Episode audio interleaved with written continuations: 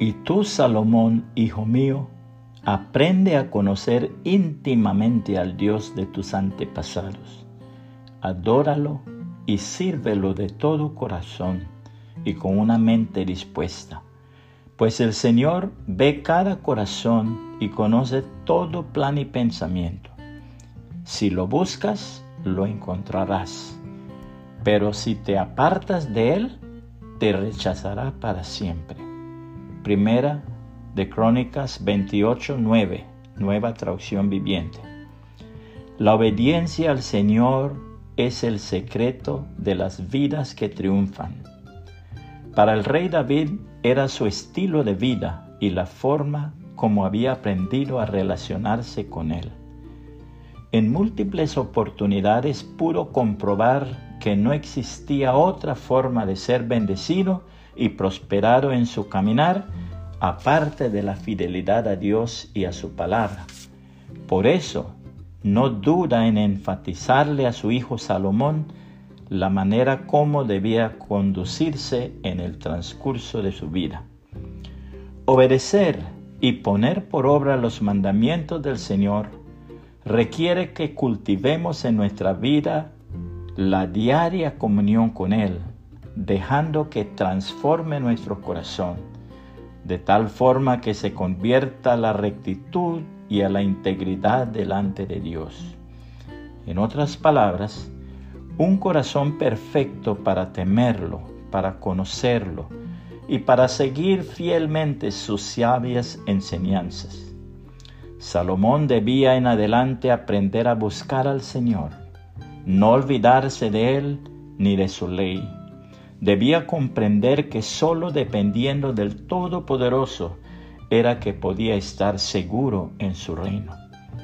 Nosotros también debemos pedirle a nuestro Señor Jesucristo que nos dé un corazón perfecto, limpio, puro y humilde para reconocerlo en todos nuestros caminos.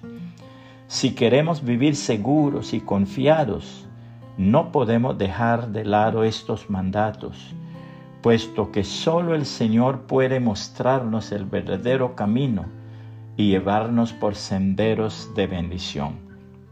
Sin embargo, si lo dejamos, si nuestro corazón le rechaza, si nos volvemos obstinados y empezamos a actuar según nuestro propio parecer, el Señor también nos dejará a la deriva de nuestras decisiones. Continuamente, el Señor nos hace el mismo llamado para que alberguemos en nuestro corazón sus palabras que son vida y nos dan seguridad y firmeza. El Señor Jesucristo nos bendice con su palabra al decirnos, si ayudas al pobre, le prestas al Señor y Él te lo pagará. Disciplina a tus hijos mientras haya esperanza de lo contrario, arruinarás sus vidas. Los que pierden los estribos con facilidad tendrán que sufrir las consecuencias. Si los proteges de ellas una vez, tendrás que volver a hacerlo.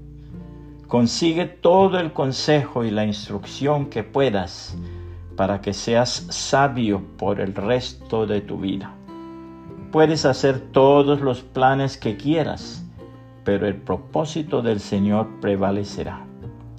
Lo que hace atractiva a una persona es su lealtad. Es mejor ser pobre que deshonesto. El temor del Señor conduce a la vida, da seguridad y protección contra cualquier daño. Proverbios 19, 17 al 23, nueva traducción viviente. Feliz y próspero año con la bendición del Señor Jesucristo. Puede compartir este mensaje y que el Señor Jesucristo le bendiga y le guarde.